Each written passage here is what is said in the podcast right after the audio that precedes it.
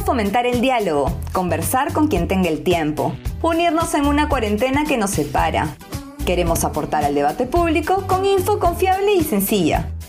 Seamos puente, compartamos lo que sabemos. Hola, soy Valeria Reyes y quiero darles la bienvenida a un episodio más de Debajo del Puente, el podcast de Puente Perú. El día de hoy nos hemos reunido miembros de casa a conversar sobre esta coyuntura que nos involucra a todos, cómo llega el Perú a su bicentenario y al cambio de gobierno. Nos juntamos Daniel Encinas y Aaron Quiñón, ambos politólogos de la Universidad Católica y miembros del equipo de Puente Perú, y yo, Valeria Reyes, abogada, para conversar sobre cuáles son las expectativas en torno al nuevo gobierno del presidente Pedro Castillo y también cuáles son aquellos obstáculos que este gobierno va a enfrentar para atender las demandas y necesidades de nuestra sociedad. Los invitamos a escucharnos. Hola Valeria, hola Aaron, ¿cómo están? Hola Daniel, hola Aaron, ¿todo bien? ¿Ustedes cómo están? Hola Valeria, hola Daniel. Bueno, feliz de estar con ustedes. La verdad siempre es un gusto conversar con el equipo de Somos Puente Perú en la coyuntura en la que Pedro Castillo, el nuevo presidente de la República, inicia su mandato. No sabemos cuánto va a durar porque estamos en un escenario muy complicado. De ingobernabilidad desde hace varios años en el país. Pero quería dejar de lado todavía ese tema y empezar más bien con una nota positiva y preguntarles qué es lo que ven positivo de la elección de Castillo, del inicio de este gobierno. Para mí un tema importante, para empezar, sería, digamos, en cierto sentido el simbolismo de, de, Castillo, ¿no? En un país en que los gobiernos han estado más asociados a las élites, al centralismo limeño, y llega este profesor de una escuela rural, vinculado a una tradición campesina, que se convierte en presidente del Perú. ¿Qué les parece esto? No, sí, Dani, yo estoy completamente de acuerdo contigo. Creo que es algo en lo cual se puso mucho énfasis, incluso en estos días de caos donde eh, no se lograba, digamos, tener de certeza para proclamar a Castillo, en la importancia y lo reivindicativo que es que pueda tomar el poder, eh, o, tomar el poder, digamos, por la vía democrática, ¿no? Claro está, eh, un presidente que representa de alguna forma a los pueblos olvidados, marginados por el gobierno, y no solamente desde un punto de vista como romantizado de, bueno, qué bonito es que por fin un campesino pueda llegar al Palacio de Gobierno, sino que incluso mirando más allá, ¿no? O sea, todas las consecuencias que ha traído para nuestro país, la poca institucionalidad del Estado en determinadas regiones, la poca representatividad de determinados grupos sociales en esferas de tomas de decisiones, la poca participación política, definitivamente es un elemento a celebrar eh, el hecho de que finalmente haya, al menos en términos de representación, el mensaje de que sí somos un país, eh, como dice nuestra constitución, unitario, ¿no? Y que esto represente tal vez una oportunidad para que el Estado pueda tener mayor presencia en regiones que no son Lima y que permita eh, fortalecer incluso la capacidad de respuesta frente a necesidades bien concretas de poblaciones marginadas. ¿Y tú qué piensas, Aaron? Sumando a lo que dice Valeria, creo que el mismo proceso de que haya llegado Castillo a la presidencia, eh, a pesar de todos los traspiés que ha sufrido en el camino, los llamados de fraude, el clasismo que vimos en campaña, los carteles, eh, sobre todo en Lima, ¿no? que eran muy discriminatorios contra su persona, eh, al final creo que despierta un ánimo bastante popular, ¿no? Creo que ahora que menos quiere poner su sombrero chotano, quiere eh, comerse un quesito cajamarquino, ¿no? O, al menos está más interesado en, las áreas rurales y verse como representado con Castillo eh, y que finalmente asuma la banda presidencial a pesar de todos los traspiés, eh, me parece como un buen símbolo de que puedes llegar a ser presidente un profesor rural que está fuera del establishment limeño, ¿no? Sí, absolutamente fuera del establishment, ¿no? Porque en realidad eh, eso es lo interesante de nuestro país, ¿no? Por la debilidad, creo, de los partidos políticos, eh, tenemos, terminamos teniendo esta posibilidad, ¿no? De que alguien que no ha tenido puestos de elección eh, popular, ¿no? Puestos este, a través de, de, elecciones, puede llegar a ser presidente, ¿no? A pesar de no tener esta, esta experiencia, digamos, más en términos de política tradicional. ¿no? Y eso me parece eh, súper, súper importante. Obviamente el tema que va a estar, creo, en el futuro sobre la mesa es qué tanto de esta representación simbólica, digamos, se convierte finalmente en una representación más sustantiva, ¿no? Qué tanto realmente él, que representa a esa población que históricamente, ya que estamos hablando del Bicentenario, ha sido marginada del centro de las decisiones políticas, económicas de nuestro país, puede finalmente representar y no solamente atender ya directamente esas demandas, ¿no? Finalmente de incorporación al proyecto Estado Nacional, ¿no? Que es eso lo que estamos hablando al hablar de la independencia, esta idea que tenemos de decir, oye, somos libres, independientes, somos un país, pero durante 200 años no somos un país de forma homogénea y entonces vemos si se abre o no la posibilidad de que esta persona realmente atienda a las demandas de, que están finalmente ahí en la, en la idea de, Perú, ¿no? de, ser un país, eh, ah, de una república, si se quiere. ¿no? ¿Qué les parece eso? Si me permites, creo que otro tema que, que también es súper importante o que debemos mirar con, con gratitud, si, si, se cabe el término, es eh, la respuesta que finalmente han tenido las instituciones electorales frente mm. a tanto embate de los últimos 40 días, ¿no? Eh, creo que, a ver, sin, sin atribuir malas intenciones a nadie, muchos pensamos que, que poco iba a resistir eh, e, el sistema electoral, el sistema de justicia electoral, la presentación masiva de estos recursos de impugnación, que no solamente se presentaban, digamos, eh, de forma objetiva, sino que además había muchísima presión mediática para que el Jurado Nacional de Elecciones finalmente ceda. Y creo que cuando la posibilidad de tirarlo a toalla, simplemente ceder a estas presiones, sí que logró eh, respuesta fortalecida que le permita eh, responder a cada una de las impugnaciones, lo cual es algo muy valioso y, creo que muy, muy respetable y muy plausible. ¿no? responder a cada una de las impugnaciones con argumentos de fondo. O sea, creo que eh, eh, es muy importante que nosotros tomemos conciencia del logro tremendo que ha significado hacer frente a cada uno de estos recursos, no solamente desde un punto de vista jurídico, porque demuestra ¿no? la capacidad de nuestras instituciones para respetar el debido proceso, para responder con la justicia, para respetar garantías, etcétera, sino también para contrarrestar, al menos en cierta medida, y creo que con las encuestas que han venido saliendo en estos días también eh, se pone en evidencia, ¿no? que están empezando a debilitarse las narrativas en torno al fraude. Entonces, desde mi punto de vista, si es que el jurado hubiese, digamos, descartado varias de las impugnaciones basándose en temas formales o si no hubiera realizado audiencias públicas. Definitivamente estas narrativas que son tan peligrosas de cara a la gobernabilidad y a la democracia serían todavía eh, más fortalecidas de lo que eh, están hoy en día. Sí, yo ahí agregaría también algo que me pareció muy novedoso y hasta no peligroso, pero con ciertos riesgos, que era enfrentar directamente y abiertamente las fake news, las, las noticias falsas, ¿no?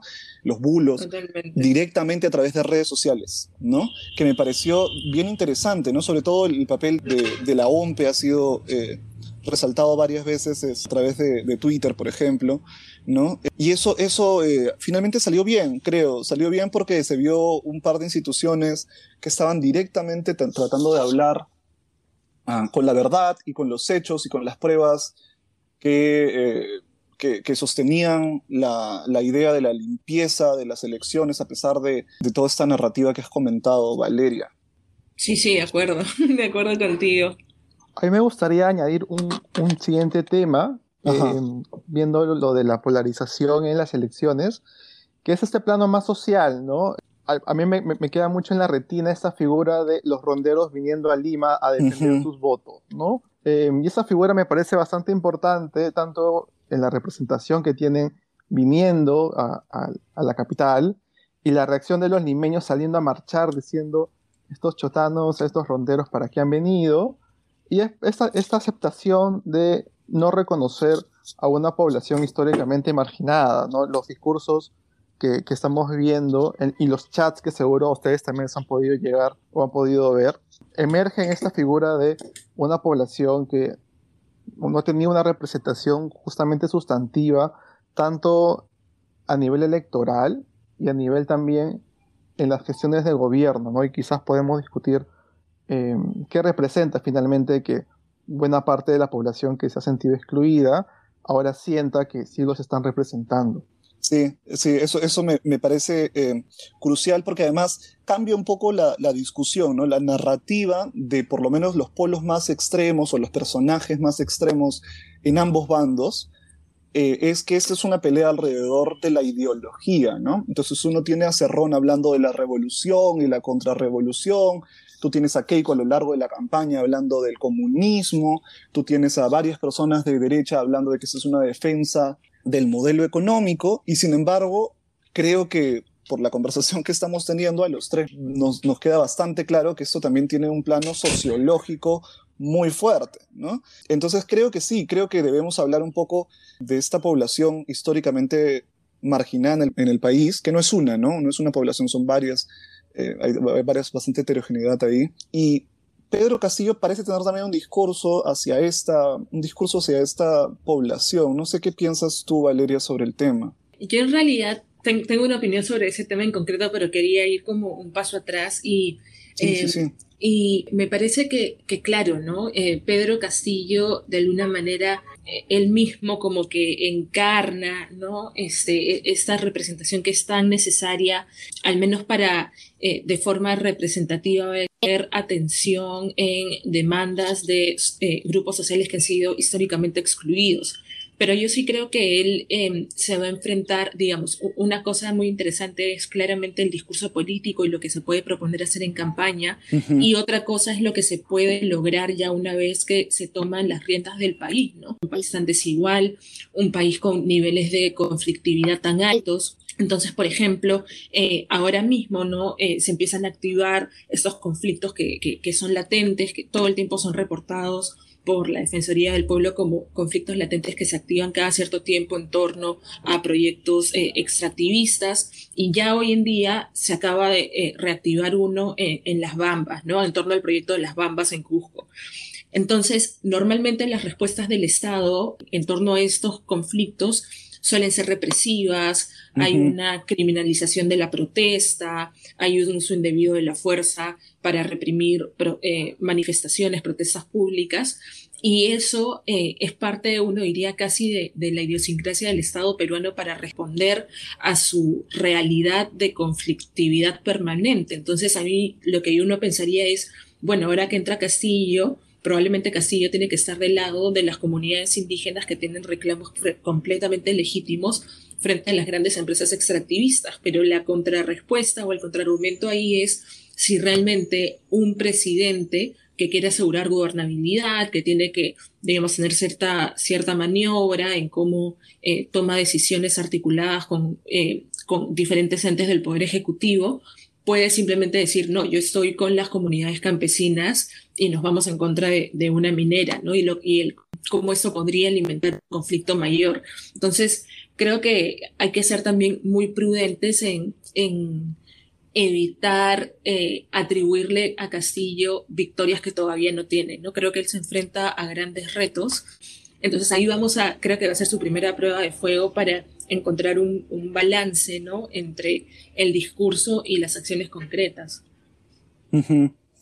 Sí, pues porque ahí ya la pregunta es qué tanto eh, no sé, me haces pensar, eh, eh, vale, en esto de que dónde trazas la línea entre estar del lado de la población y dónde trazas la línea del imperio de la ley, ¿no? Y obviamente el imperio de la ley no tiene que significar represión, ¿no? Correcto. y represión y criminalización de la protesta, pero igual creo que la respuesta en ciertos momentos, cuando se pone de cierta manera las protestas, no, no es tan obvia de dónde está la línea, ¿no? Y ahí va a haber que conversar también sobre el tema de que no estamos hablando finalmente de individuos, ¿no? Es el presidente, sí, sin duda, y tiene mucho poder y mucha voluntad política quizá para hacer las cosas, pero lo que tú estás hablando en el fondo es de una institucionalidad, ¿no? Es decir, para responder a cualquiera de las demandas que hemos hablado o cualquiera de las propuestas de Castillo, no basta, y lo hemos visto en el último episodio de Debajo del Puente, eh, no basta la voluntad política, ¿no? Se necesita una institucionalidad,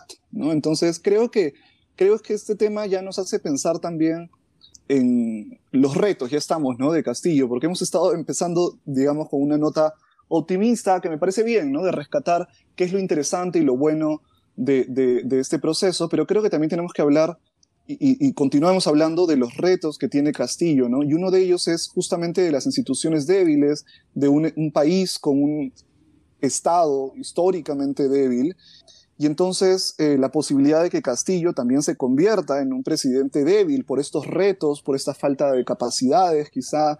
Eh, ¿Qué piensas, Aarón, sobre eso?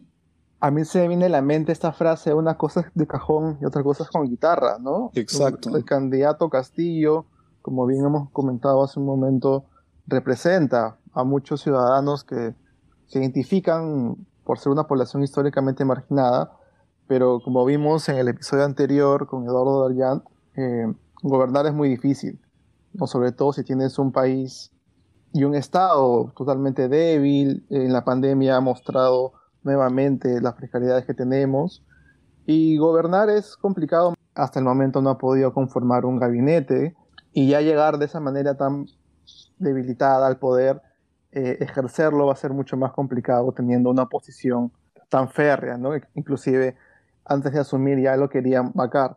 Entonces, el escenario no le pinta, creo, para nada bien. Em, y más bien el, objetivo sería, eh, y con eso quizás podemos hablarlo ya hasta el final, en qué hacer con, este gobierno que a todas luces es débil, ¿no?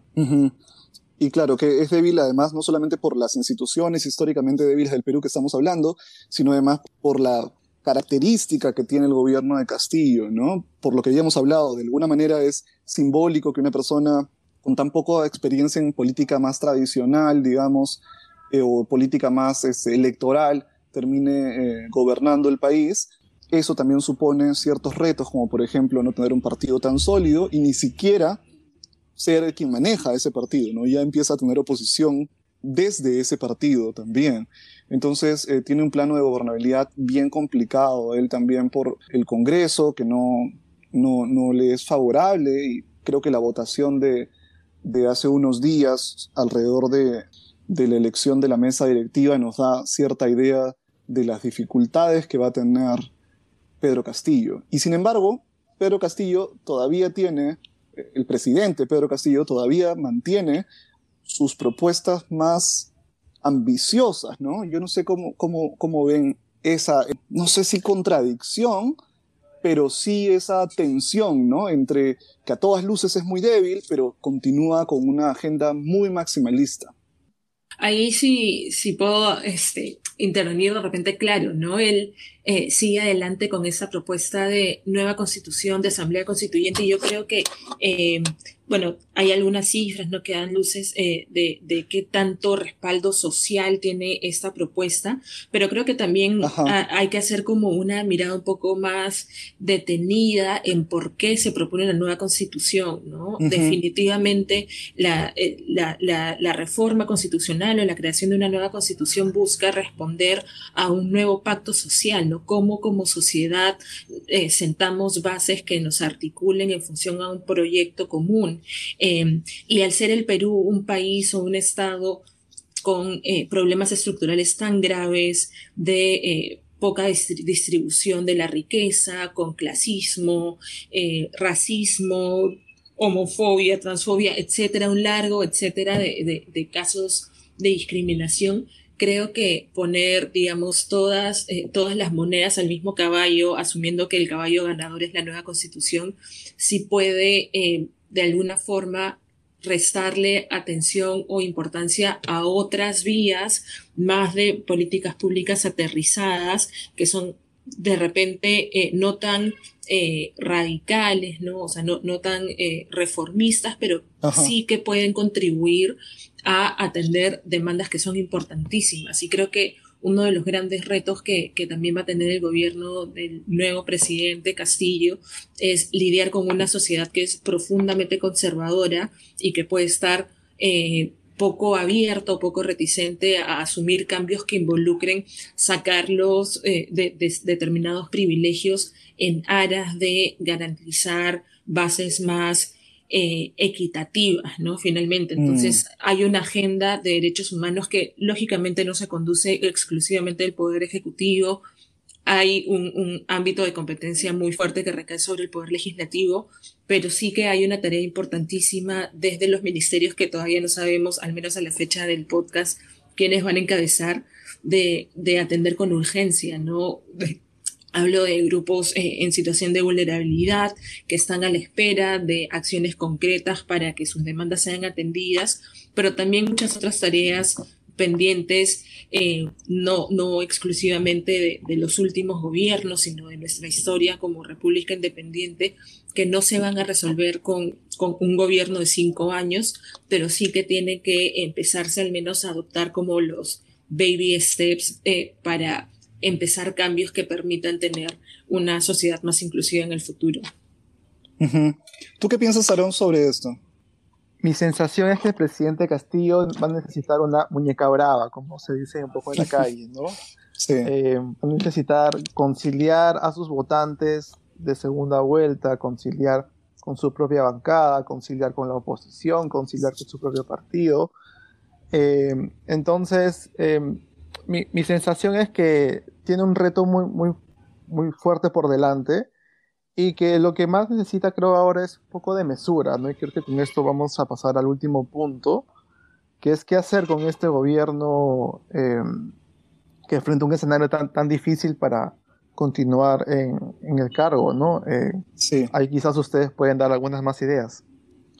Yo, yo tengo esa sensación como ya para, para ir cerrando, yo creo que tengo esa sensación también de que por lo menos creo que Castillo ha mantenido muchas de sus propuestas, incluyendo la que mencionó Valeria, que quizás es la más importante o la más simbólica, eh, la que más ha repetido, la de la Asamblea Constituyente, la de cambiar la Constitución.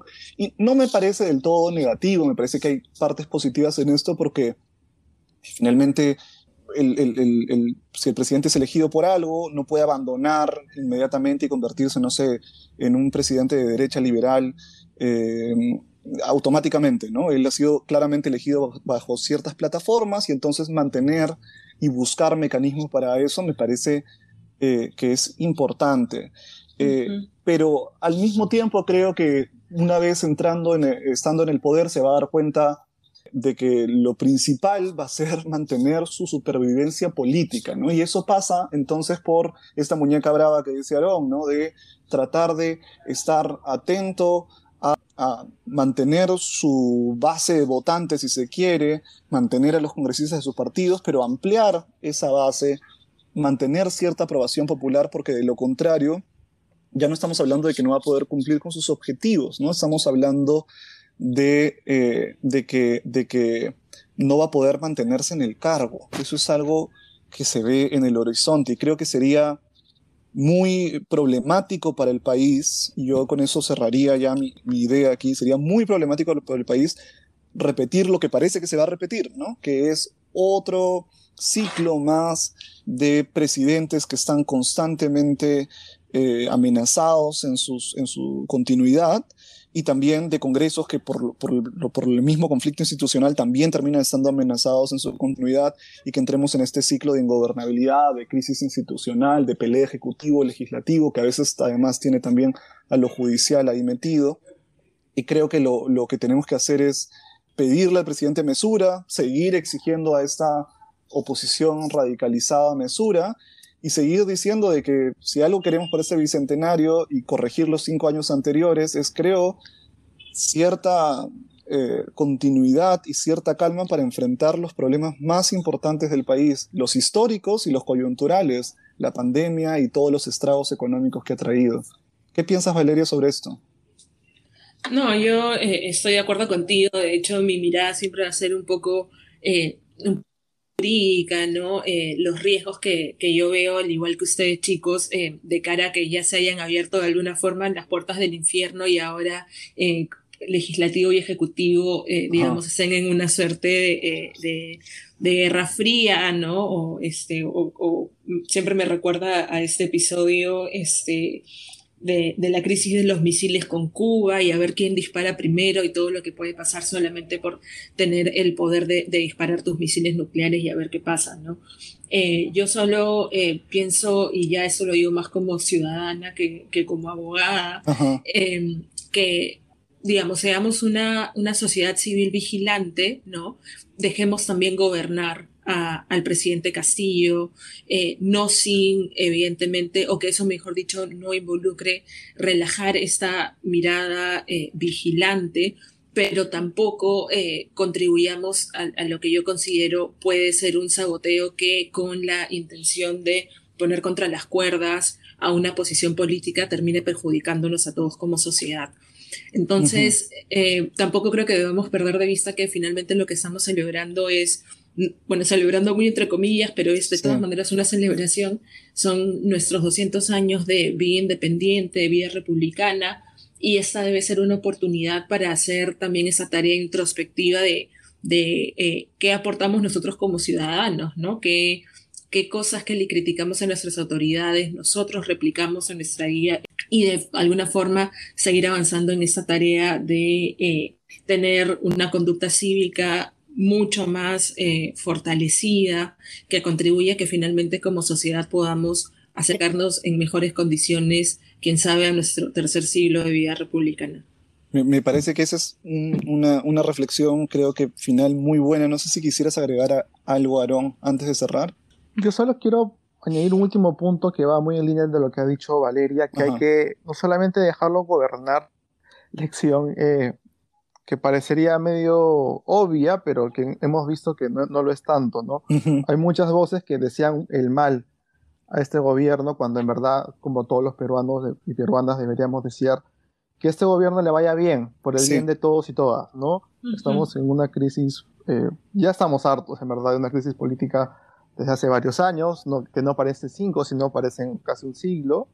Eh, estamos frente a una pandemia, estamos frente a un, unas elecciones bastante polarizadas, familias que han dejado de hablarse, amigos que han dejado de contactarse, y que creo que es una buena oportunidad, quizás muy optimista, de ya darnos cuenta de que este periodo ya pasó, la elección ya pasó, ahora toca eh, ayudar a este gobierno a que pueda justamente conseguir varias de las metas que como ciudadanos también queremos, ¿no? Y como dijo Valeria, seamos empáticos, ciudadanos eh, que estén atentos a lo que hacen sus, sus gobernantes, sus congresistas y también lo que hacen ellos mismos, eh, va a ser un buen punto de partida.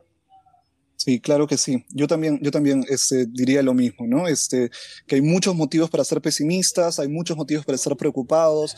Los retos bicentenarios del Perú son enormes, pero eh, si a algo yo le tengo confianza en un país con instituciones tan débiles es eh, a lo que puede conseguir la ciudadanía cuando se mantiene vigilante. Yo sé que también hay retos para que la ciudadanía se organice, no quiero romantizar esto, eh, pero creo que es imprescindible y lo hemos visto en, en el, en, cuando sucedió todo lo de Merino, que una, una, ciudadanía atenta, vigilante y que se active en los momentos necesarios eh, va a ser fundamental para, para, para el país y para lo que se viene en estos años tan complicados. Así que con eso creo que podemos cerrar y yo simplemente les agradezco, Aarón, Valeria, siempre, siempre es un gusto conversar con ustedes y les decimos a las, a las personas que se mantengan atentos con todo lo que viene en Puente Perú.